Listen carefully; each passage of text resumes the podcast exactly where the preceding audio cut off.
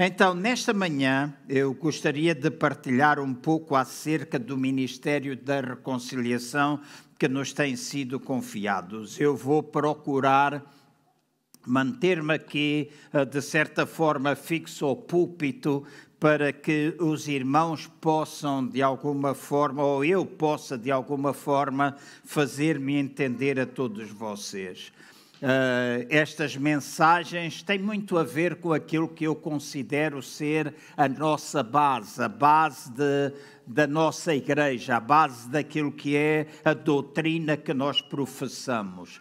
Há muitas igrejas neste país, muitas igrejas espalhadas pelo mundo inteiro, e a minha convicção que cada um de nós existe por causa de um propósito que nós temos.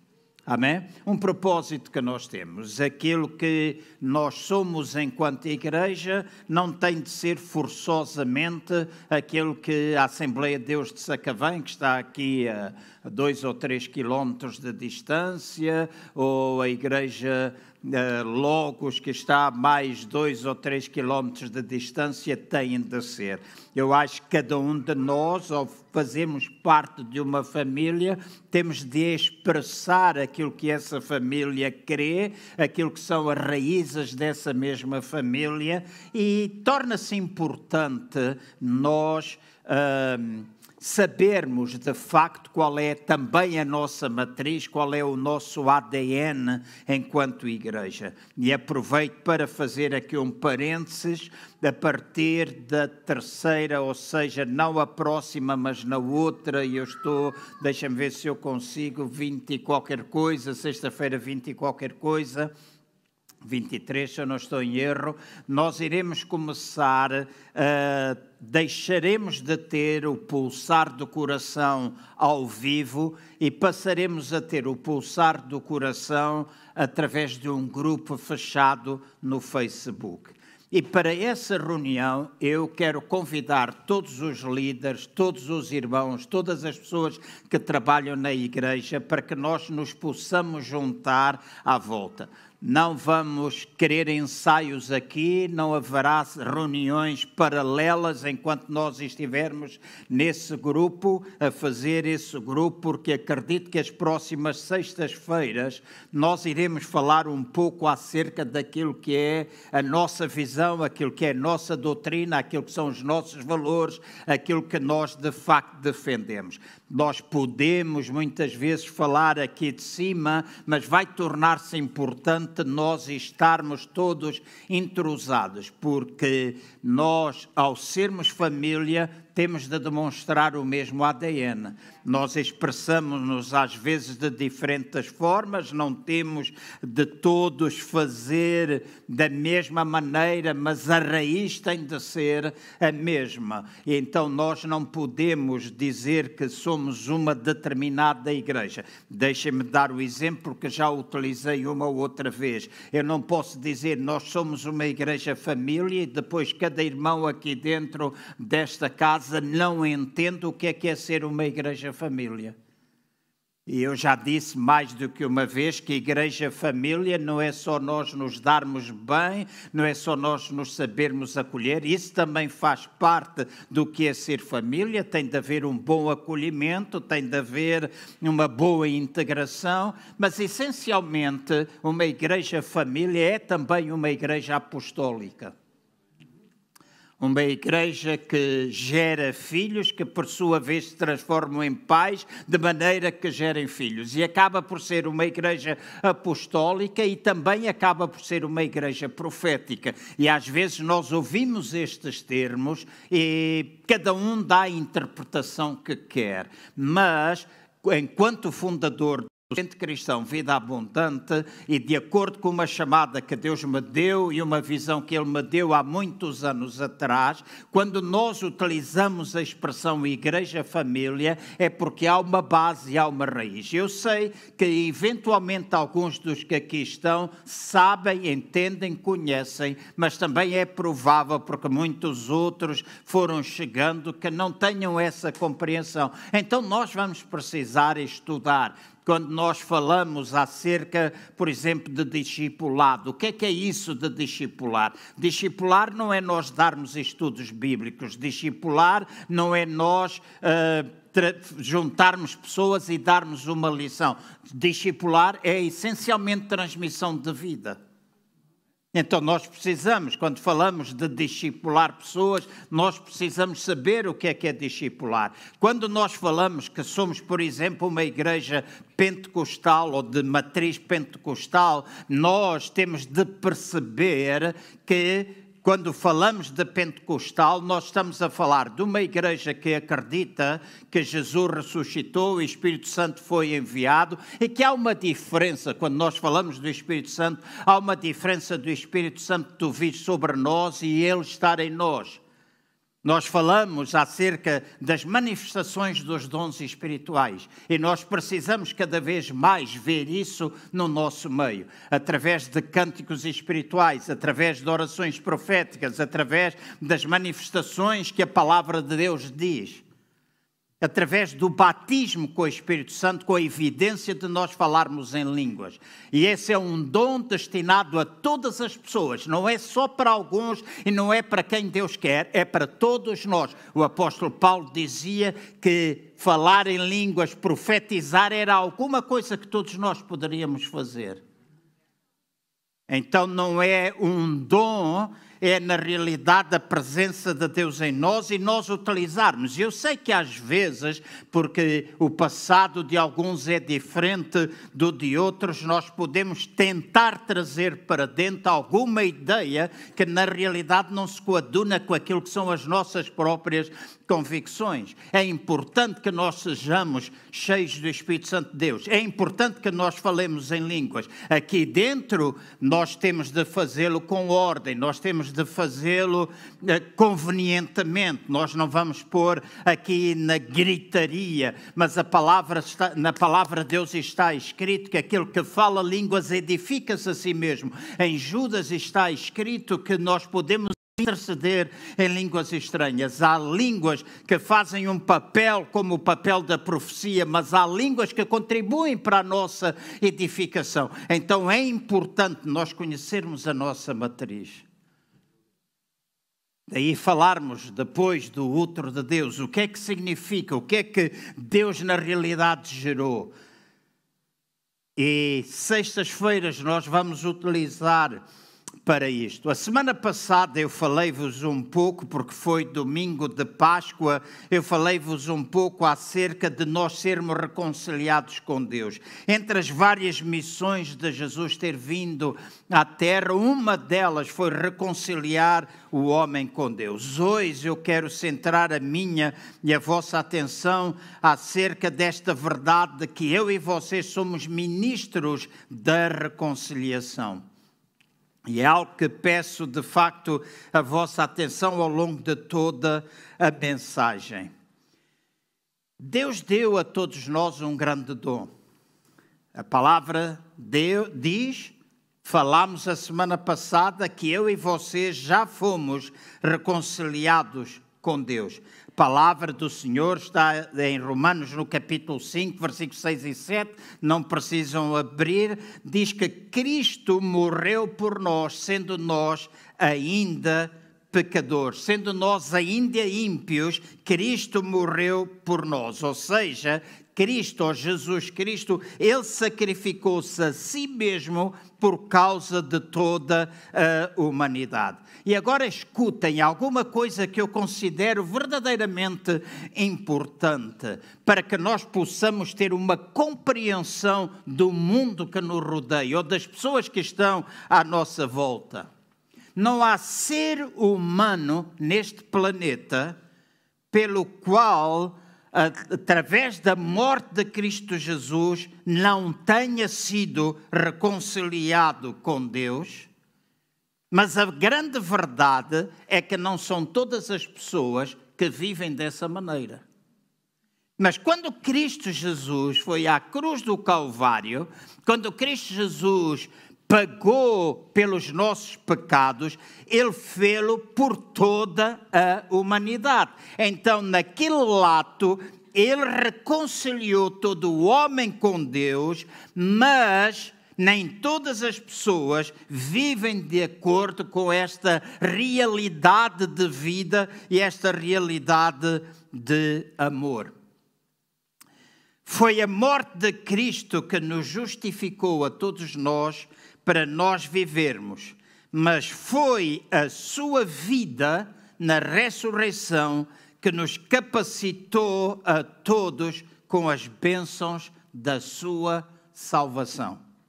Então eu repito, foi a morte de Cristo que nos justificou a todos nós para que nós possamos viver, mas foi a sua vida na ressurreição que nos capacitou a nós vivermos de acordo com as bênçãos da nossa salvação.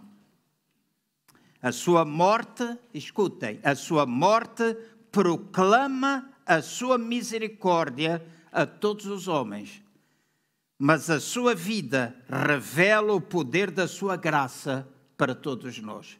E quando falamos de graça, volto outra vez a repetir, nós não estamos a falar simplesmente de um favor imerecido, nós estamos a falar de um poder que nos capacita para viver da forma como Deus intenciona que nós vivamos. Então nós fomos religados ou fomos reconectados a Deus em Cristo e agora Ele deseja que nós possamos viver em intimidade e em liberdade no seu amor. Então, nós não podemos dizer que Ele simplesmente nos reconectou através, que através de Cristo fomos reconectados com Deus. O desejo de Deus é para que eu e vocês possamos viver na liberdade do seu amor, mas também possamos viver na intimidade com Ele.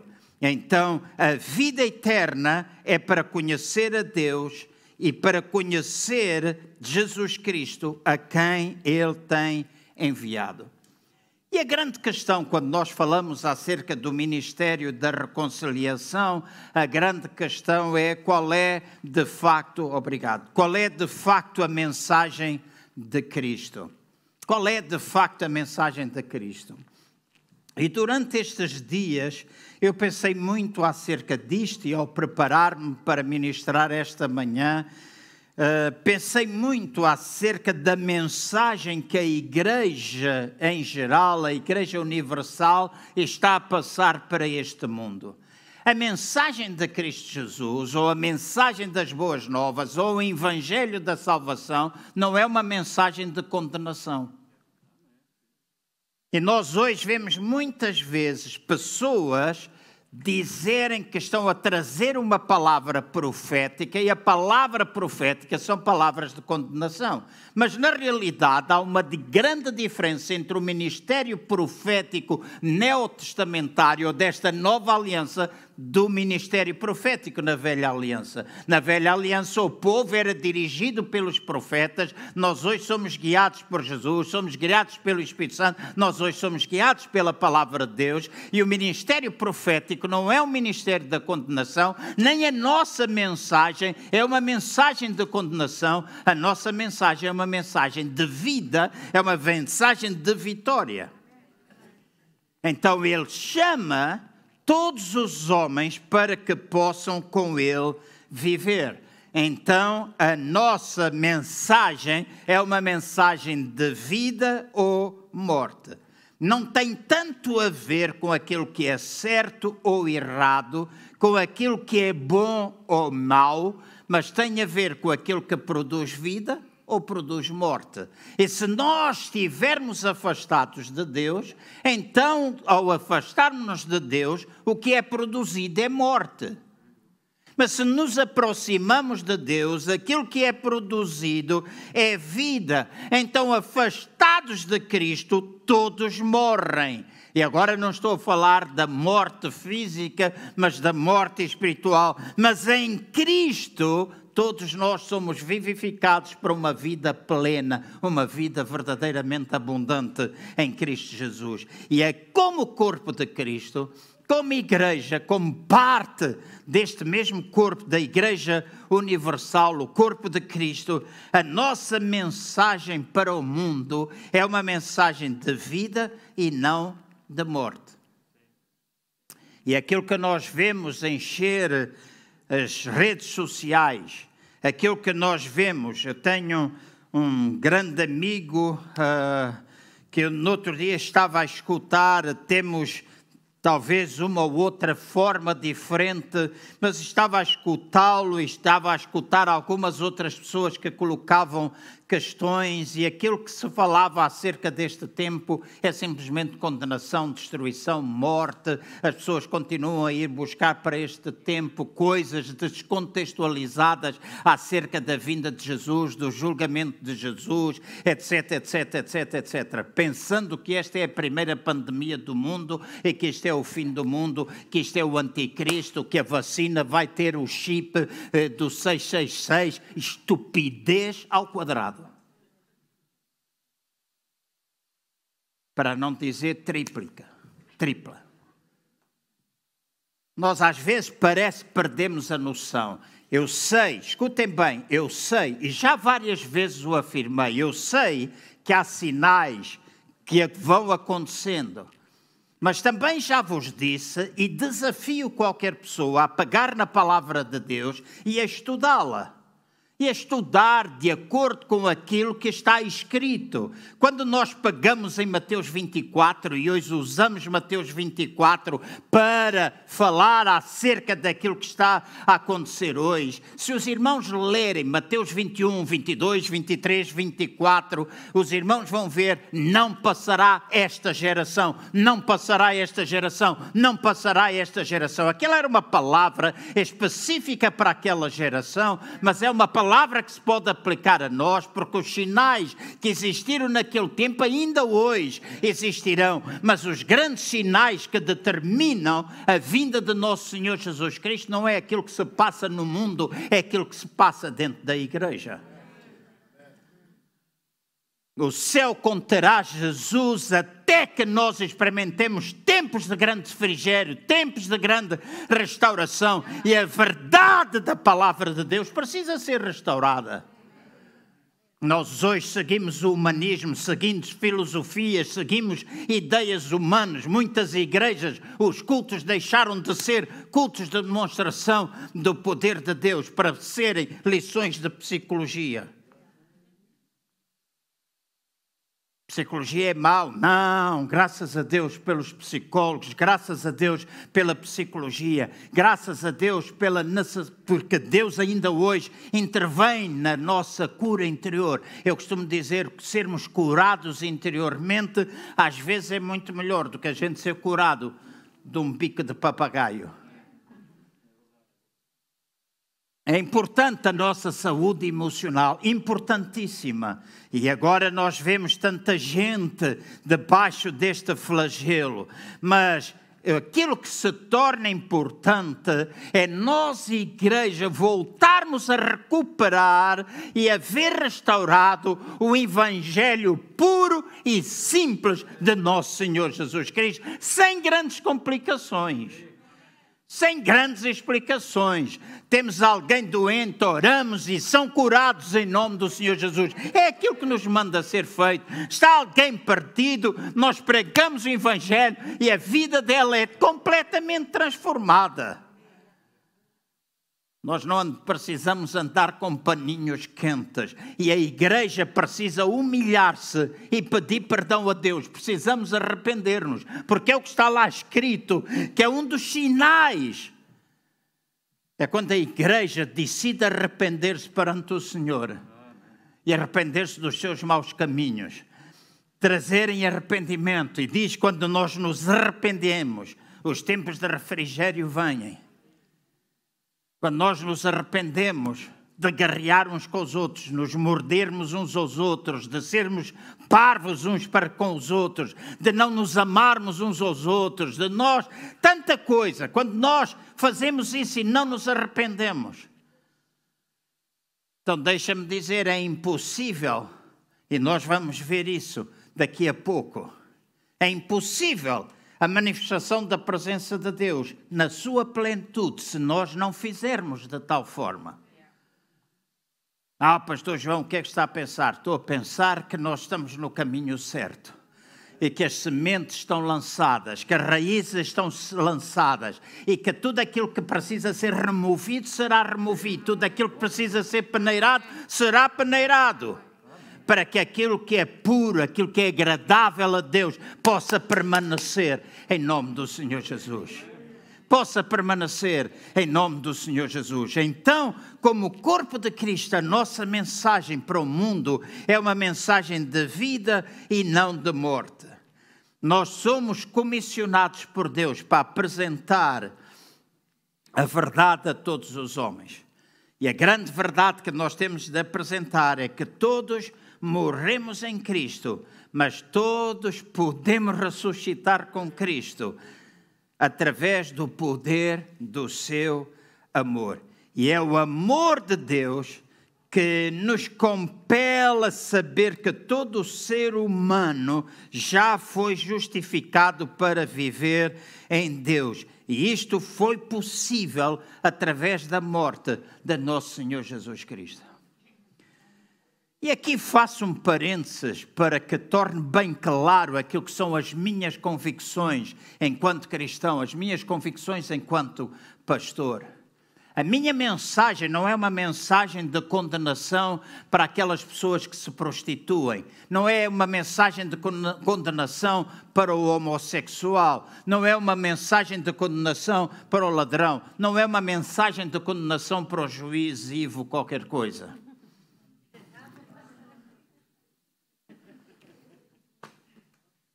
Errou, acertou, não sei. Percebo muito pouco da política. Uh, mas a mensagem que nós pregamos não é essa mensagem. É mensagem de vida, é mensagem de ressurreição.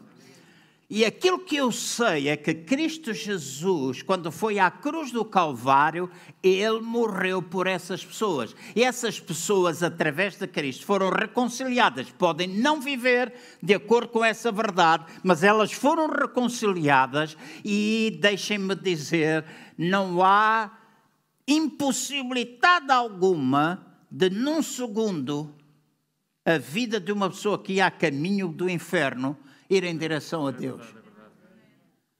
Então a nossa mensagem não é uma mensagem de condenação, mas é uma mensagem de vida. Estavam dois pecadores ao lado de Jesus, um deles disse: Senhor, lembra-te de mim. O outro não disse nada, continuou rejeitado. E esta é uma mensagem boa, eu procurei dediquei algum tempo, talvez daqui a um tempo venha. O que é que Cristo Jesus fez entre a morte e a ressurreição? Muitas pessoas pensam que Jesus foi para o céu, é mentira. Jesus foi ao inferno, arrancar das mãos de Satanás as chaves da morte e do inferno. Quando Jesus ressuscitou, quando Maria Madalena, ele apareceu pela primeira vez a Maria Madalena, e Maria Madalena queria tocar, queria estar com ele, ele disse: Tu não me toques, eu ainda não fui para meu pai. Então ele ainda não tinha ido ao céu.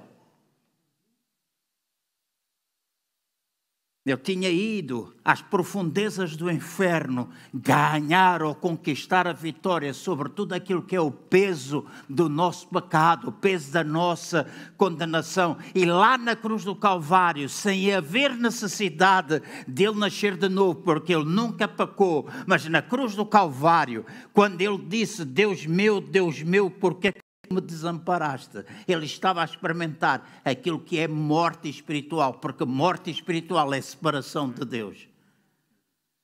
E ele disse: Tu desamparaste-me. Ele sentiu naquele momento o peso da separação, mas ele ganhou a vitória para nós. Então a nossa mensagem é uma mensagem de vida, é uma mensagem de ressurreição e é declarar a todas as pessoas que há possibilidade através da morte e ressurreição de Cristo Jesus.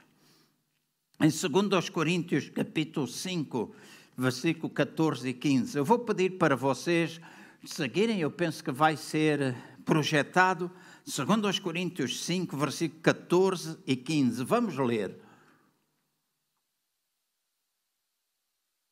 Está escrito assim: Pois o amor de Cristo nos constrange, porque julgamos assim: se um morreu por todos, logo todos morreram. E ele morreu por todos, para que os que vivem não vivam mais para si, mas para aquele que por eles morreu e ressuscitou. Torna claro esta palavra que o desejo de Deus é que todos sejam vivificados nele. Agora escutem, se faz favor. Para que isso aconteça, cada pessoa precisa compreender, em primeiro lugar, que morreu em Cristo. Nós precisamos compreender, para que esta vida seja manifesta, que nós morremos em Cristo. A cruz do Calvário foi um ato da misericórdia de Deus para todos os homens. Foi na cruz do Calvário que todos nós morremos em Cristo.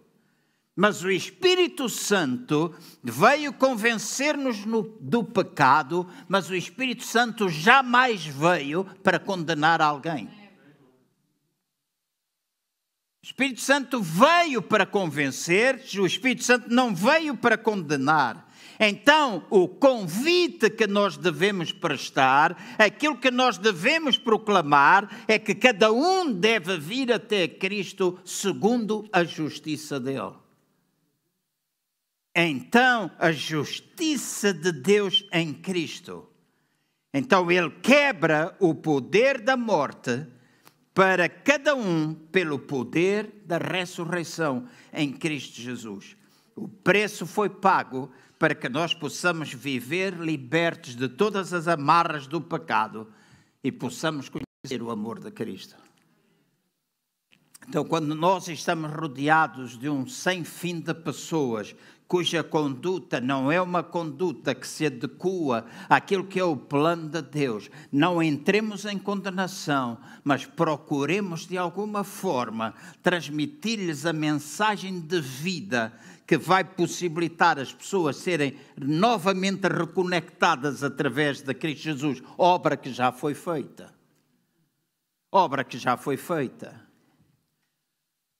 Então nós não temos de nos afastar, nós não temos de deixar de lado. É verdade que eventualmente nós não teremos comunhão com todas as pessoas. Mas às vezes eu dei comigo ontem à noite quando orava pela nossa reunião, lá fechado no quarto, ontem dei comigo a pensar que talvez se Cristo Jesus viesse hoje e tivesse alguns comportamentos que ele teve antigamente, alguns de nós íamos pô-los fora das nossas igrejas. Dávamos num pontapé. Se Jesus hoje, ao curar alguém, cuspisse e fosse pôr na língua do outro, ai, cuidado com o vírus, ai, cuidado com as infecções, ai, cuidado com isso, mas Jesus fez. Eu não estou a dizer que a gente tem de o fazer, não vou cuspir nesta manhã na boca de ninguém, mas a única coisa que eu estou a dizer é que Ele é capaz. Não vou? Sabe-se lá.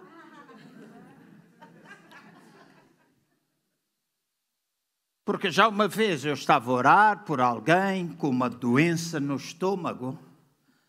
Nunca me esqueço, na Avenida João 21, em frente ao edifício da Caixa Geral de Depósitos. E alguém tinha uma doença grave no estômago. E eu ouvi a voz de Deus dizer: dá-lhe um murro no estômago.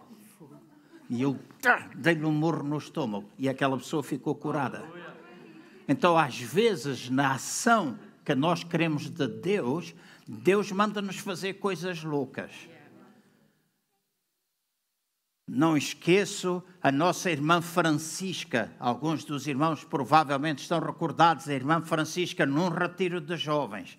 Ela doente, passado por um cancro, ainda hoje ela está viva, passado tantos anos. Eu era pastor de jovens ainda, não pastoreava a igreja. Então estou a falar anteriormente a 1986.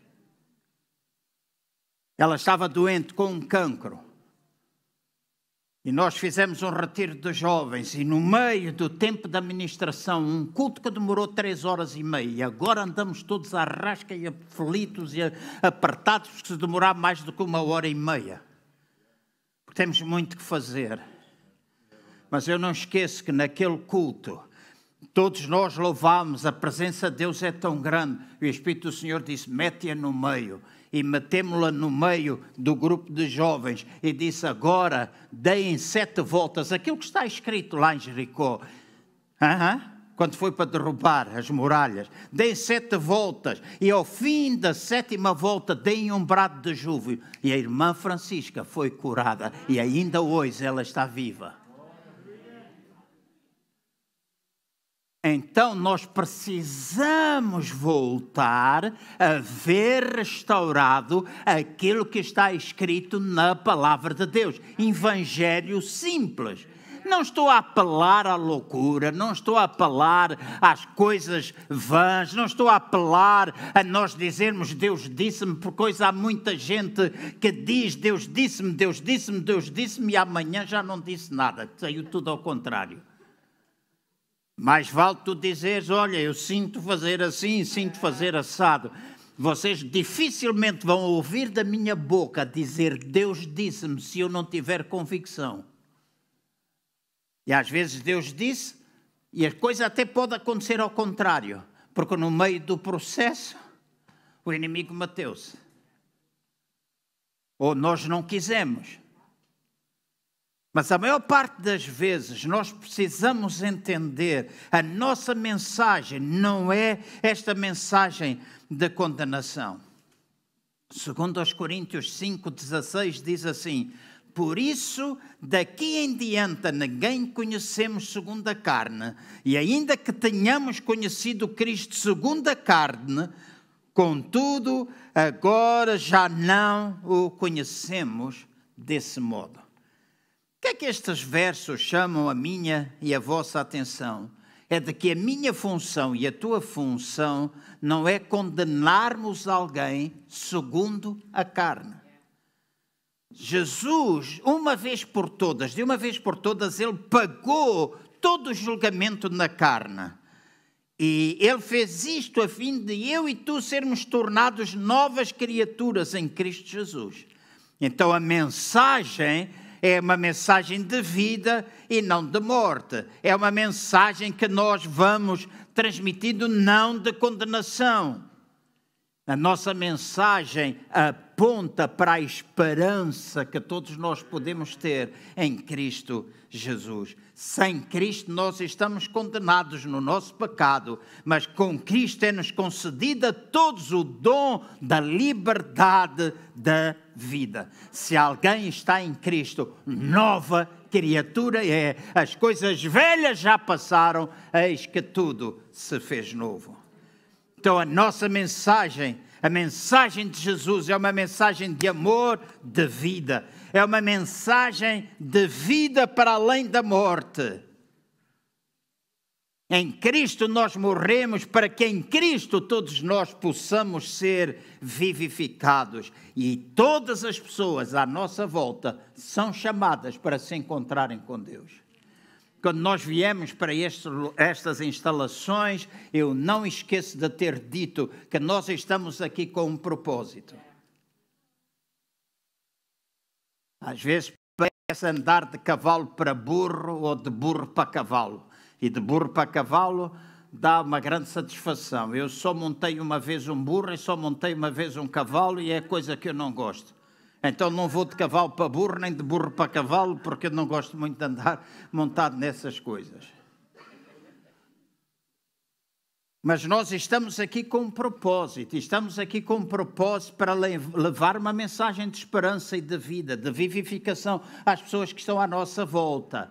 E esta madrugada, ou aliás, na outra madrugada, não nesta, outra madrugada, eu deitei-me era uma hora da manhã, às quatro, às cinco horas da manhã eu acordei, já não consegui dormir. E a minha mente estava inundada com um sonho de estar num hospital juntamente com o pastor Leonídio Ascensão a cantarmos e a pregar o Evangelho dentro de um hospital. E de repente a minha vida começou, eu comecei a ficar cheio de determinados pensamentos que creio virem de Deus.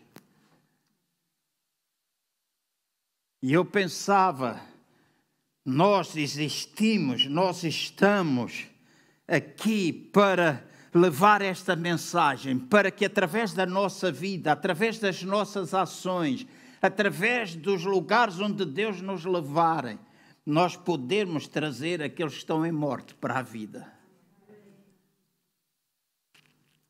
E pensava, minha mente ficou inundada de uma série de coisas. Eu não vou falar para não tomar mais tempo, mas a vida de Deus. E pensava, no meio de tudo isto, quando é que a igreja de Nosso Senhor Jesus Cristo desperta para a verdade de que nós existimos ainda para sermos portadores das boas novas? Os irmãos não pensem que eu sou apolítico, porque não sou, tenho convicções políticas. Aqueles que são meus amigos no Facebook sabem que eu evito discutir futebol, política e religião no Facebook. Tentei uma vez falar da religião, dei mal, aliás, não dei mal, houve tanta confusão, tanta confusão, disse acabou, morreu aqui, nunca mais. E nunca mais. Política também não discuto das minhas convicções. Eu fui até os meus, até a altura chegado a Portugal, eu estive ligado à política. Eu fiz parte dos movimentos estudantis para a libertação de Angola. Então eu sei o que é estar envolvido em política. Hoje a política não é uma coisa que eu gosto muito, continuo a ter as minhas convicções e são poucos aqueles que sabem o que é que eu acredito. Porque a minha missão na igreja ou fora dela, enquanto pastor, não é falar de política. Posso concordar ou não, não falo publicamente. Em grupos fechados, eu sou capaz de falar, sou capaz, meus amigos, eu sou capaz de falar, sou capaz de discutir, sou capaz de brincar. No Facebook, no Facebook gosto de brincar. Alguns até ficam oriçados comigo porque dizem como é que o pastor brinca com essas coisas, porque mais vale rir do que chorar muitas vezes. E é bom humor, porque alguns levam a vida cristã a chupar limão e tudo é mau. Sempre fui alguém que ficou desgostoso quando muitas vezes se dizia era é pecado ir ao cinema. É pecado ir ao cinema. E eu lembro-me, a primeira vez que eu fui ver um filme, eu fui com um pastor batista ver o Ben-Hur. Não sei quantos irmãos se lembram desse filme. E a minha mãe demorou mais de dois meses em todos os cultos domésticos a pedir perdão a Deus por nós termos ido ao cinema com um pastor batista. E eu dizia, mãe, se ele for parar o inferno, mãe, como é que tu pensas que ele vai parar? Ele é pastor, nenhum de nós vai para lá. E lembro-me, às vezes, nas convenções, quando eu já era pastor, às vezes se falava. Lembro, uma vez eu fui ver o Benfica Liverpool. E fui com o pastor Eric Lavender, fui com o meu irmão Paulo e fui, creio, com o pastor Leonido. Fomos os quatro. À saída, encontramos o Daniel Leitão, encontramos o Cisnando e mais duas pessoas. E não sei como isto chegou à boca, por mim não foi, mas chegou à boca dos pastores da Assembleia. E numa convenção, lá estava um pastor a dar piadas para os pastores que vão ver a bola. E um amigo meu estudou comigo no instituto, pastor ainda, veio ter comigo e disse: João, isso pai é mau, ir coisa, pai, isso não é bom, ir ver a bola, ir ver. E eu disse: Mas tu, ele é mais, ele, ele é mais, gosta mais do clube que eu gosto, e luta e fala mais, etc. E eu disse, mas tu não viste? Ele disse, sim, vi, mas vi em casa na televisão. E eu disse, pecado é pecado. Tanto faz ser na televisão como ser no campo do futebol. Mas nós às vezes criamos ideias daquilo que é pecado, daquilo que é por causa das nossas mentalidades tacanhas e da monte de, de teias de aranha que nós temos na nossa cabeça. A nossa mensagem é uma mensagem de vida. Segundo aos Coríntios 5, 18 a 21, diz, mas todas as coisas provêm de Deus que nos reconciliou consigo mesmo por Cristo e nos confiou o ministério da reconciliação, pois que Deus estava em Cristo reconciliando consigo o mundo, não imputando aos homens as suas transgressões, e nos encarregou da palavra da reconciliação. Louvado seja Deus! De sorte que somos embaixadores de Cristo, ou por Cristo, como se de Deus por nós vos exortasse. Rogamo-vos, pois, por Cristo, que vos reconcilieis com Deus. Aquele que não conheceu pecado, Deus o fez pecado por nós, para que neles fôssemos feitos a justiça de Deus. E tudo isto são boas notícias.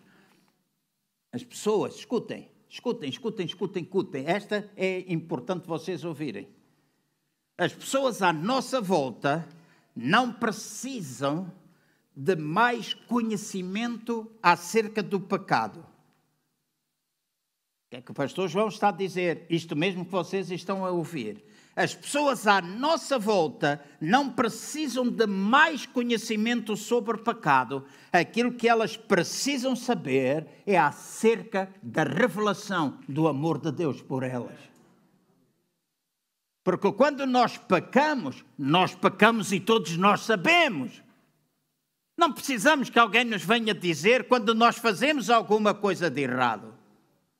Nós sabemos, nós temos consciência. E filhos de Deus, temos o Espírito Santo de Deus dentro de nós, mas nós precisamos dar a conhecer às pessoas a revelação do amor de Deus. Sim, Senhor, é algo que atrai, os tira do pecado para a vida, da morte para a vida. Mas essa revelação do amor de Deus irá, sem dúvida alguma, convencê-las do pecado mas nunca as irá condenar no seu pecado. Quem está em Cristo já está condenado. Então a revelação do amor de Deus vai tirar as pessoas do pecado e trazê-las para a luz. Elas serão convencidas do pecado. Mas a condenação delas não é no pecado. Aquilo que nós precisamos dizer é: Tu já foste reconciliado com Deus. O amor, Deus ama-te. Vem, estabelece, reconecta. Põe a tua ligação com Ele outra vez. Independentemente de se tu vens ou não à igreja, se tu és católico, és uh, assembleiano, ou és CCVA, ou és não sei o quê, independentemente daquilo que é o teu caminho, aquilo que as pessoas precisam saber é que elas podem ter uma ligação com Deus. Depois de ter a ligação com Deus, é preciso, é preciso nós nos identificarmos numa família local, numa igreja local. É fundamental que isso possa acontecer. E vou terminar. Falta um minuto, mas eu sei que um minuto e meio, sei que vou passar.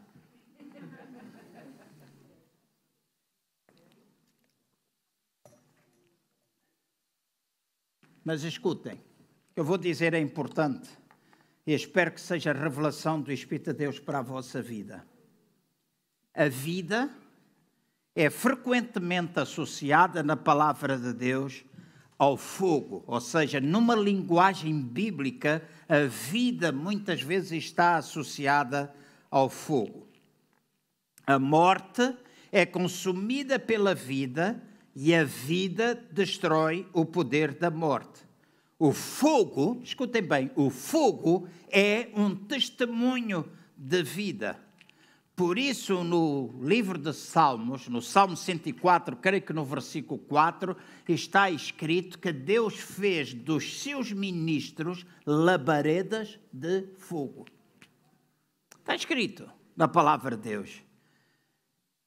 Então, esses ministros que são feitos labaredas de fogo são ministros de vida, não são ministros da morte, são ministros da vida. E há um grande testemunho profético no livro de Isaías. Se os irmãos recordem e quiserem procurar nas vossas Bíblias, aqui ou em casa, eu vou só ler um ou outro versículo, mas no livro de Isaías, no capítulo 1, logo no versículo 1, está escrito assim: No ano em que morreu o rei Uzias, o profeta Isaías teve uma visão de Deus no seu templo. No ano em que morreu o rei Uzias, Isaías viu ao Senhor, viu a revelação do Senhor. Então, o rei Uzias, por um longo período de tempo, foi rei em Israel e diz que foi o orgulho dele que o consumiu, foi afligido por causa no seu corpo, ao ponto, diz a palavra do Senhor, de ele ser tomado pela lepra. E agora escutem: se vocês procurarem nos dicionários, vão chegar à conclusão que o nome Uzias significava ou significa força. Então, Uzias foi um testemunho da força na carne. Volto a repetir: Uzias foi um testemunho da força na carne. E agora escutem: foi no ano em que a força na carne morreu que foi tornado possível a presença de Deus encher o templo. Osias era um testemunho da nossa morte em Cristo. Foi quando a força na carne morreu que a presença do Senhor pôde encher o templo. Já imaginaram que quando a nossa força morrer, quando a nossa capacidade morrer, quando a força da nossa carne, porque na nossa carne a gente às vezes fazia mais justiça do que Deus. A gente arrancava línguas, virávamos, dávamos conta dos leões, dos irmãos e mais não sei o que, e faríamos, e acontecia a gente, ah, tanta coisa na força da nossa carne. Mas no dia em que a força da nossa carne morrer, é esse dia que nós estamos a possibilitar a presença de Deus encher o templo. E nós precisamos, nós precisamos de que a nossa carne morra, que a nossa carne seja crucificada com Cristo. E diz que a presença encheu. E quando a presença encheu a casa ou encheu o templo, diz que Isaías, ele teve uma visão e ele viu querubins, ou aliás, viu serafins como que labaredas de fogo. E diz que aqueles serafins que ele teve na visão, eles tinham seis asas. E diz que duas asas serviam para uh, cobrir a face, outras duas asas serviam para cobrir os pés, e outras duas asas servia para eles voarem. Está escrito em Isaías 6:2. Então, enquanto eles voavam, eles iam fazendo uma confissão uns aos outros, e eles diziam uns para os outros: Santo, Santo, Santo, é o Senhor dos exércitos, a terra inteira está cheia da glória de Deus. Está cheia da sua glória, a terra está cheia.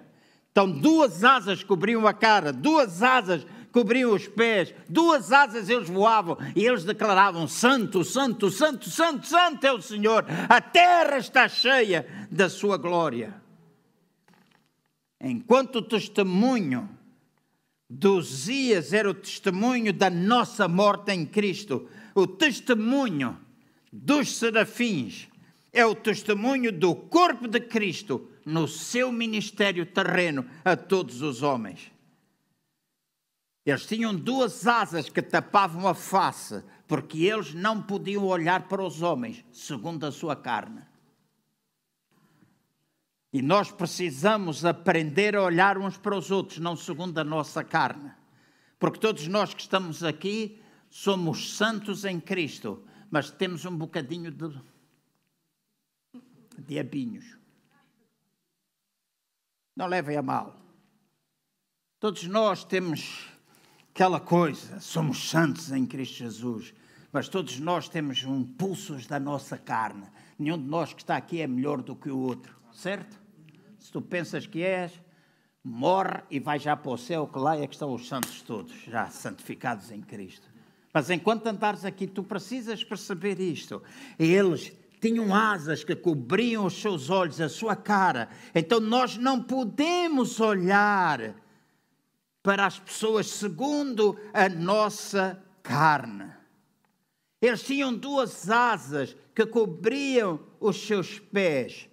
E isso significava que eles não somente não olhavam para os homens segundo a sua carne, eles não andavam segundo a sua carne também.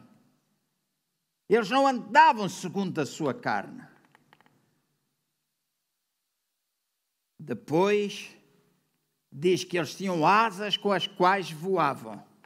E isso significa que eles eram seres terrenos com acesso constante ao Deus do céu. Ou seja, eles conheciam profeticamente o poder da reconciliação com Cristo. Então, na visão que ele tinha, na visão que Isaías tinha, ele estava subjugado pela realidade do seu próprio pecado. Ele estava convicto do seu pecado perante Deus. E quando nós estamos no lugar da intimidade, nós estamos convictos das nossas fragilidades. Ou não é assim? Se nós nos humilhamos, se nós buscamos a sua face, naquele lugar nós estamos convictos de toda a nossa fragilidade, dos nossos erros, das nossas fraquezas, dos nossos pecados. E ali estava ele convicto, Isaías, no meio desta visão, convicto do seu pecado diante de Deus. Mas notem, Deus não o condenou segundo o seu pecado.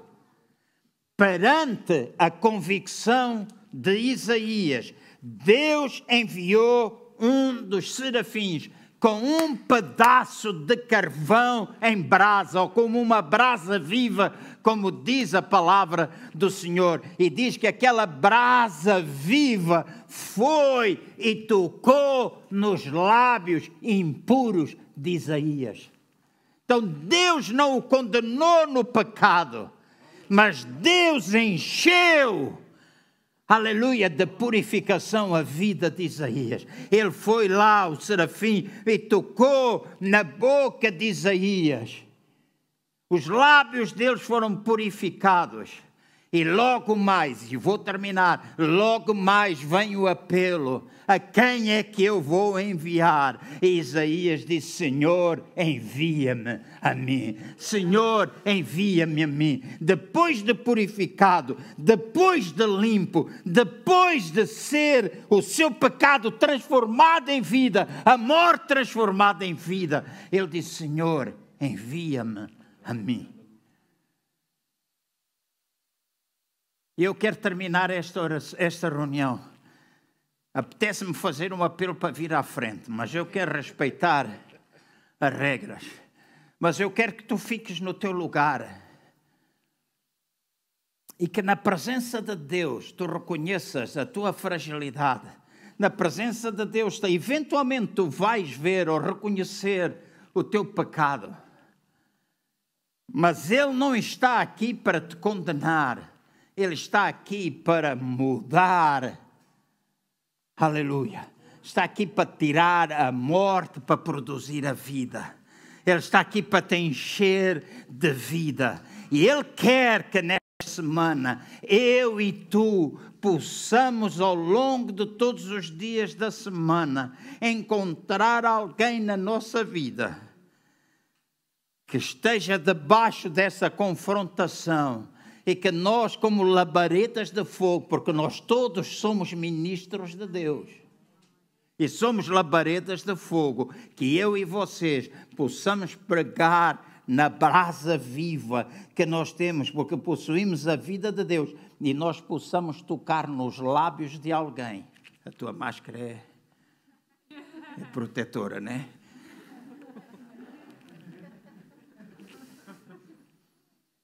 Nós possamos tocar nos lábios de alguém com esta brasa viva e aquilo que leva a pessoa para a destruição, nós possamos ver essas pessoas darem uma volta inteira para a vida que há em Cristo Jesus. E isto não é uma mensagem para nós dizermos amém, glória a Deus aqui na casa do Senhor. É para que no dia a dia lá fora, segunda-feira, terça-feira, quarta-feira, quinta, sexta, sábado, domingo, quando nós encontrarmos alguém, nós nos possamos lembrar: eu sou labareda, eu sou uma labareda viva, eu sou um ministro carrega, sou labareda de fogo. O fogo, fogo produz vida. Então eu sou alguém capaz de produzir vida. Quando tu estiveres a ministrar a alguém, quando tu impuseres as mãos, quando tu estiveres a dar um conselho, quando tu estiveres a ministrar a alguém que diz que está doente, quando tu estiveres a falar com alguém que diz que está deprimido e que já não aguenta. Ao longo deste tempo, tanta gente tanta gente deprimida. Esta semana, umas três ou quatro pessoas me disseram: Eu já não aguento, estou debaixo de uma grande depressão. E uma pessoa até me dizia, um homem até me dizia: Tem graça que ao falar com muitas pessoas ao longo deste tempo, está muita gente igual a mim. E eu disse: É verdade, está muita gente igual. Ah, pastor, você está a dizer que nós não temos fragilidade? Temos. Ah, pastor está a dizer que a gente não pode ficar deprimido assim. Alguns estão aqui sentados nesta manhã. Debaixo da depressão. Mas estamos aqui para te condenar? Não, estamos aqui para trazer vida. Estamos aqui para aprender a lidar com estas situações aprender a lidar com a depressão, aprender a tratar da nossa vida, aprender. É tempo, nós ouvimos tanto agora nas, nas, na psicologia falar do mindfulness. Eu já li muita coisa acerca disto e é valente. Eu às vezes faço exercícios. Se estiver a ficar com pressão, eu sou capaz de me sentar na minha sala e sou capaz de fixar os meus olhos nesta câmara, os meus olhos naquele candeeiro, os meus olhos naquela câmara, os olhos naquele candeeiro, os meus olhos na televisão. E eu faço isso. E enquanto estou a fazer isso, não estou a pensar em nada, a não ser focar ali, ali, ali, ali e ali. E depois eu fico parado, abro os olhos e faço para conseguir ver as cinco coisas ao mesmo tempo. Isto chama-se mindfulness. E juntamente com estes exercícios, eu lembro-me de um versículo: transformai-vos pela renovação do vosso entendimento, pela palavra do Senhor. Falamos tanto de meditação hoje, temos a aplicação a calma, não é? Calma, ouvir música umas vezes paga-se, outras vezes é de borla, ajuda para dormir, mas ainda assim, ainda assim, mesmo tu ouvires o calma, tu podes meditar na palavra do Senhor e dizer: O Senhor é o meu pastor. É, Pai João, Deus, João, ouve lá uma coisa. Deus é o teu pastor. Ele cuida de ti. Meu pastor, ele guia-me, ele faz, ele sustenta, ele faz isso. E enquanto a gente medita na palavra de Deus, tornamos a palavra de Deus pessoal na nossa vida.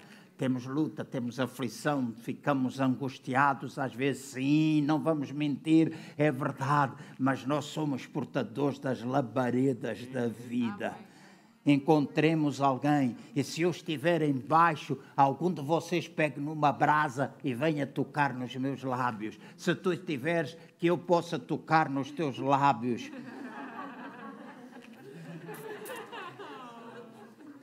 Toque nos teus lábios e ele possa ir tocar nos lábios do Rui. E o Rui vai tocar nos lábios da ação, nós vamos tocar nos lábios uns dos outros. Labaredas de fogo. Vamos ficar de pé, se faz favor. Vamos ficar de pé. Como eu disse,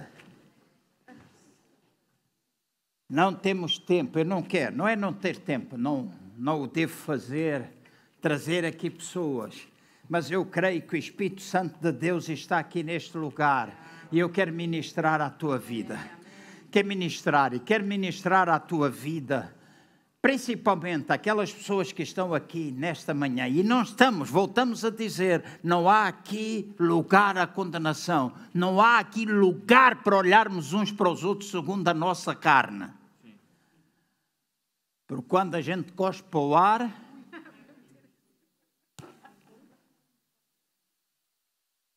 bate em cima da cabeça, certo? E se tivermos boca aberta, pior, porque cai dentro da boca. Pela boca morre o peixe, diz.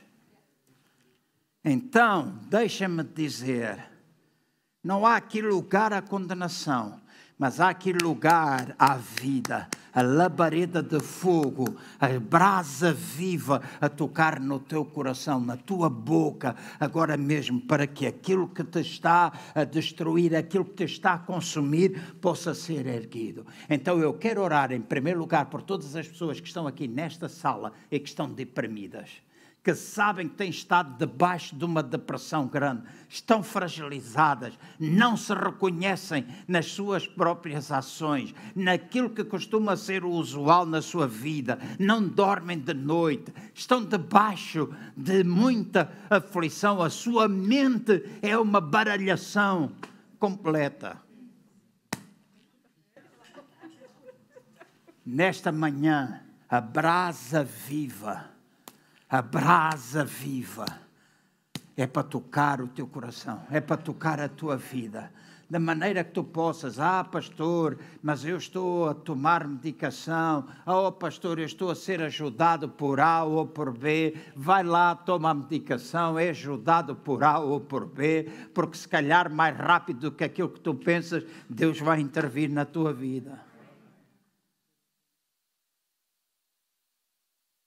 Então, tu se estás aqui, levanta-me a tua mão no lugar onde tu estás. Eu vou pedir para todos fecharmos os olhos. Não há lugar à condenação, não há lugar a nós olharmos segundo a nossa carne.